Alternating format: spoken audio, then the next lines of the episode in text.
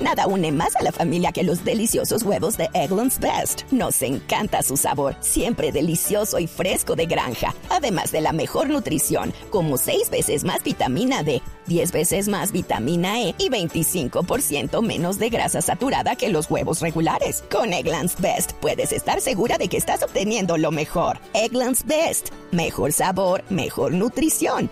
Mejores huevos. Visita egglandsbest.com para más información. En Zorros y Erizos, Gustavo Petro y Francia Márquez son los candidatos más buscados en Google. ¿Qué quiere saber la gente sobre ellos? ¿Por qué se habla más de Petro que de Fico, Fajardo, Rodolfo, Ingrid, Enrique y John Milton? Escúchenos en Blue Podcast y todas las plataformas de audio. Eso sí, no olvide activar la campanita de las notificaciones para estar enterado en cualquier momento de lo que pasa con estos animales, con los zorros y erizos de la política colombiana. El zorro, como los humanos, es un mamífero, una criatura astuta y hábil para engañar o evitar el engaño. Como un político, el erizo, de cuerpo rechoncho, está cubierto de espinas y tiene una cabeza muy pequeña. Ante el peligro, adopta forma de bola. Como un político. Como en política, todo es cuestión de método. La capital roja de Colombia. Y, si lo veo, le voy a dar en la cara marica. De la ¡Mientes! ¡No es así! ¡Estudien, Mamola, como decía. ¿De qué, me, ¿De qué me habla bien? El que me acabo de enterar. En votar, señores representantes. Marica, ya no más. En la jungla de la política colombiana, ¿quiénes son los zorros y quiénes los erizos? Ya les contamos. Hola, soy Silvia Patiño y con Pedro Viveros hablamos de política, pero de una manera no tan convencional. Últimamente, todos hablan de Petro, para atacarlo, para apoyarlo, para criticarlo o para lo que sea, pero hablan de Petro. No, que es que el Putin colombiano es Petro. ¿Cuánto se propio Petro? Dígame. Yo también te he querido mucho, Gustavo. Pero si no estoy contigo es porque pienso que le vendiste el alma al diablo. Gustavo Petro se ha venido desinflando. Dice que el 80% de los colombianos no votarían por Petro. Y es que el candidato del pacto histórico para bien o para mal marca mucha de la agenda electoral, pero también la tendencia en búsquedas en Internet. Pedro, según Google Trends, el 51% de las búsquedas son sobre Petro, el 33% de Rodolfo, 8% de Federico Gutiérrez, 6% de Fajardo, 2% de Ingrid Betancourt y 0% de Enrique Gómez y de John Milton Rodríguez. ¿Cómo esas cifras? Pues Silvia, eso corresponde a lo que está buscando el electorado últimamente. Yo, yo voy a devolverme un poquito en la campaña de Donald Trump cuando fue presidente de los Estados Unidos. Sí. Fue la primera vez en el mundo que se experimentó lo siguiente. Un señor pasaba un reality de la televisión, un show, un reality, y lo ponía en la escena política. Uh -huh. Y a partir de ahí comenzó a desplegar por los Estados Unidos una acción y era copar todos los escenarios con el nombre de Donald Trump. Que todo el mundo hablara, bien, mal, regular, pero todo el día permanentemente hablara. Como el reality show. Sí, sí, que sí. la gente vive 24 horas metido en una casa y están hablando de cualquier cosa, pero todo el mundo está mirando qué está pasando en esa casa. El señor Trump se inventó eso. Silvia, en la época moderna. Le voy a poner un, una, una, una, un, ejemplo de lo que hizo. ¿Usted se acuerda cuando él lanzó la campaña presidencial? Sí, me acuerdo. Que bajaba de unas escaleras en el Trump Tower en Nueva York. En Nueva York, en la Quinta Avenida. Todas las personas que aplaudieron cuando él bajaba eran actores pagados por la campaña de Donald Trump. No había ni un solo eh, seguidor. seguidor. de Donald Trump. Ajá. Eran actores que había pagado la campaña para que fueran a aplaudir y gritar. Esto que le estoy diciendo no es porque el señor Petro esté haciendo eso. Ni porque se ha parecido a Ni Donald porque Trump. se ha parecido a Donald Trump. Lo que quiero decirle es que hay unas estrategias en las campañas políticas donde copan con el nombre todos los escenarios para que todo el mundo hable de esa persona. Pero eso es lo que estamos viendo, porque usted abre el pasando. periódico y entonces se encuentra Petro, son Petro. Petro, Petro, Petro, para bien, para mal, para regular, para lo que quiera, pero siempre es Petro. Exacto. Con sus propuestas polémicas, eh, el alcalde Daniel Quintero al final es noticia y tiene que Por ver Petro, por Petro. por Petro. Exactamente. Entonces, eh, si Álvaro Uribe habla, inmediatamente sale un grupo de personas tácticamente a subir el perfil para que haya relación inmediata con Petro. Entonces, el trompismo que se inventó esta estrategia por la cantidad de, digamos, de desarrollo tecnológico que hay hoy en la vida de la política y en la vida social y de los las redes, seres sí, las humanos. redes sociales, la gente pues, vive pegada a las redes sociales. Lo que hoy está funcionando es que copen con el nombre todos los espectros para que hablen y de esa manera está recordando la opción que él tiene para llegar a la Casa de Nariño, como lo hizo Donald Trump.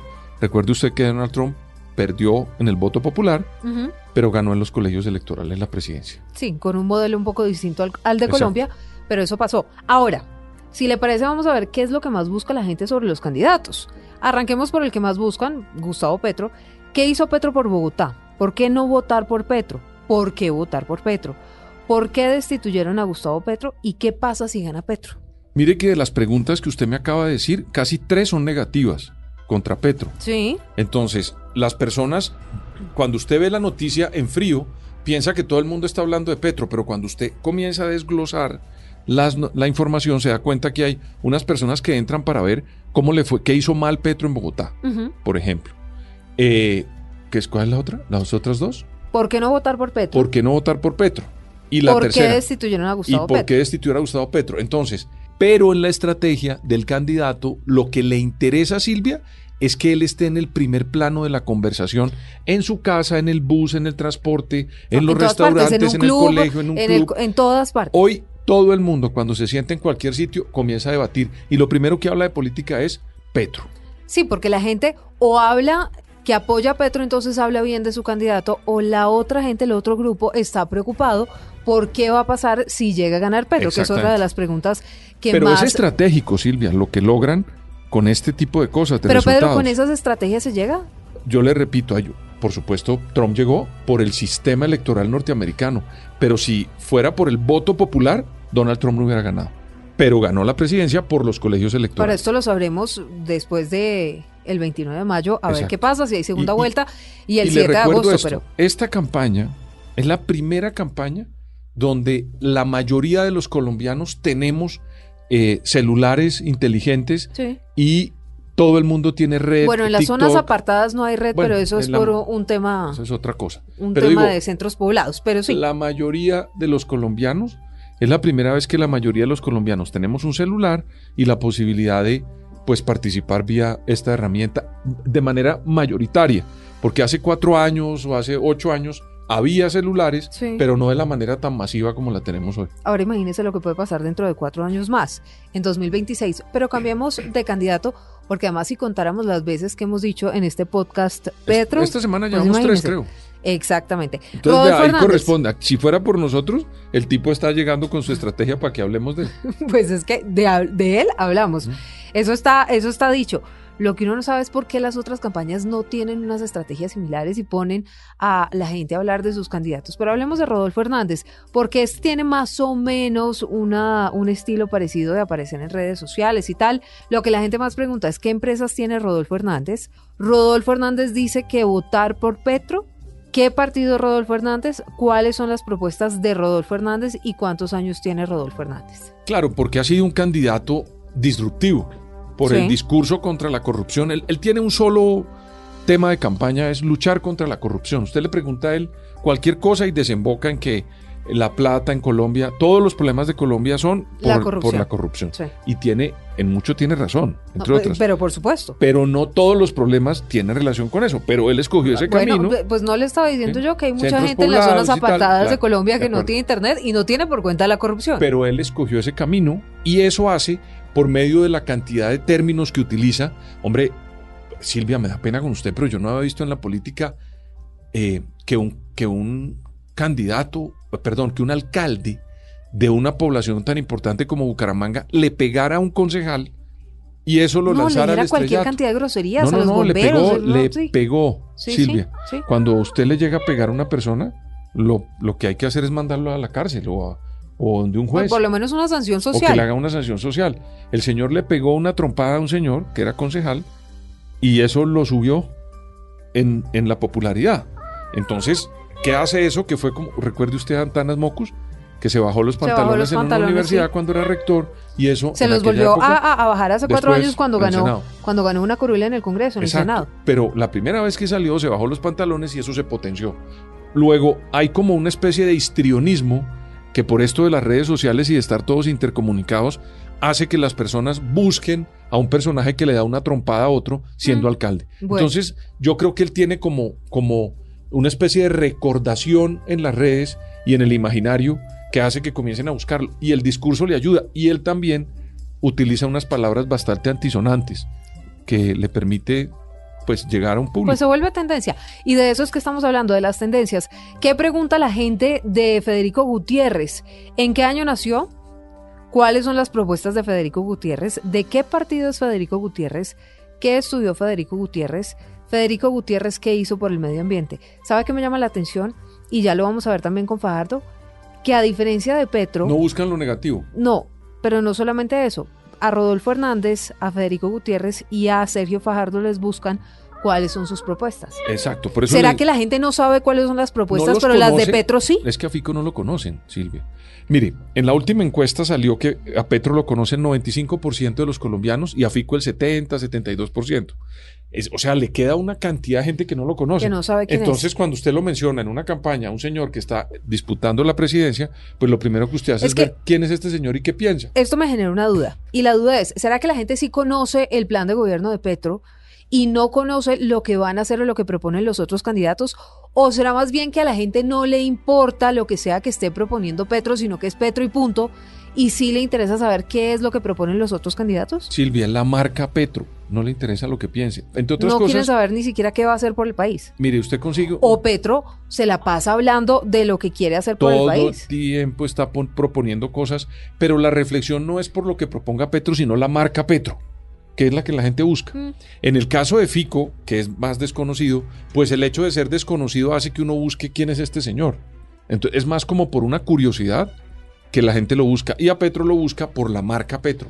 Bueno, y Fajardo, ¿a qué partido político per- pertenece Sergio Fajardo? ¿Cuáles son las propuestas de Fajardo 2022? ¿Por qué Sergio Fajardo no se adhiere a otro candidato a la presidencia? ¿Qué hizo Fajardo por Medellín? ¿Y quién es Sergio Fajardo? La gente no sabe quién es Sergio Fajardo, a ¿Sabe pesar que de que sacó 4 millones de votos. eso, por ejemplo, a mí me llama la atención. ¿Quién Que es Sergio Sergio Fajardo? Fajardo no sea, después de Petro, el que la gente busque más. Me llama la atención. Sí, eso llama la atención. Ahí hay como, yo creo que corresponde a una campaña muy mediana que hizo en la consulta, Silvia. Él mejoró entre la consulta y la primera vuelta. Ahí hizo unos movimientos, Sí, nombró pero un no- buen pero vicepresidente, planteó unas cosas, cambió, habló la remontada y tal, dio unas piezas de publicidad interesantes. Pero en la campaña, que fue la más larga, entre otras, la de la coalición, a mí me da la impresión que fue una campaña muy mala que pues lo, lo sacó como de la baraja de los viables. Es importante hacer una aclaración, Pedro, y es que los datos de tendencias son un indicador de la curiosidad que tiene la gente sobre un tema o personaje, pero no se pueden eh, no considerar encuesta, de ninguna nada. manera como un indicador de voto, ni como una encuesta, nada, ni nada de eso es de lo que estamos hablando hoy en este episodio de Zorros y Erizos. En cuanto a fórmulas a la vicepresidencia, el 74% de las búsquedas son para averiguar por Francia Márquez, el 16% por Marilén Castillo, que es la fórmula de Rodolfo Hernández, el 10% de Rodrigo Lara Sánchez, que es la O sea, fórmula de Federico de Gutiérrez. arriba, pero con los bichos. Se repite, pero cambia en cuanto a las fórmulas de Fajardo, Ingrid, John Milton y Enrique Gómez, porque el 0% de la gente busca sobre estos cuatro personajes. Ok. Silvia, y, y las preguntas de Francia Márquez y de Lara y... ¿Sabe que esas no, ¿No están? Ah, no, no sale. No salen, no sale, no salen qué pregunta la gente sobre los candidatos a la vicepresidencia. Lo que sí sale, por ejemplo, es el interés de búsqueda por región en los últimos días. Y usted ve el mapa de Colombia y está todo morado, salvo dos departamentos. Uno de ellos, Santander, y el otro es Bichada, que buscan a Rodolfo Hernández. El resto morado es gente que está buscando todo el tiempo por Gustavo Petro. Lo que significa, otra vez, pues que la gente de lo que está hablando es de Petro. Copa la escena, pero eso es, le repito, eso no es una cosa espontánea.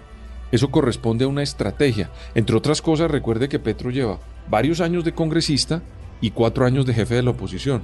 Eso hace también que haya mayor interés y mayor recordación por lo negativo y por lo positivo de Gustavo Petro, Silvia.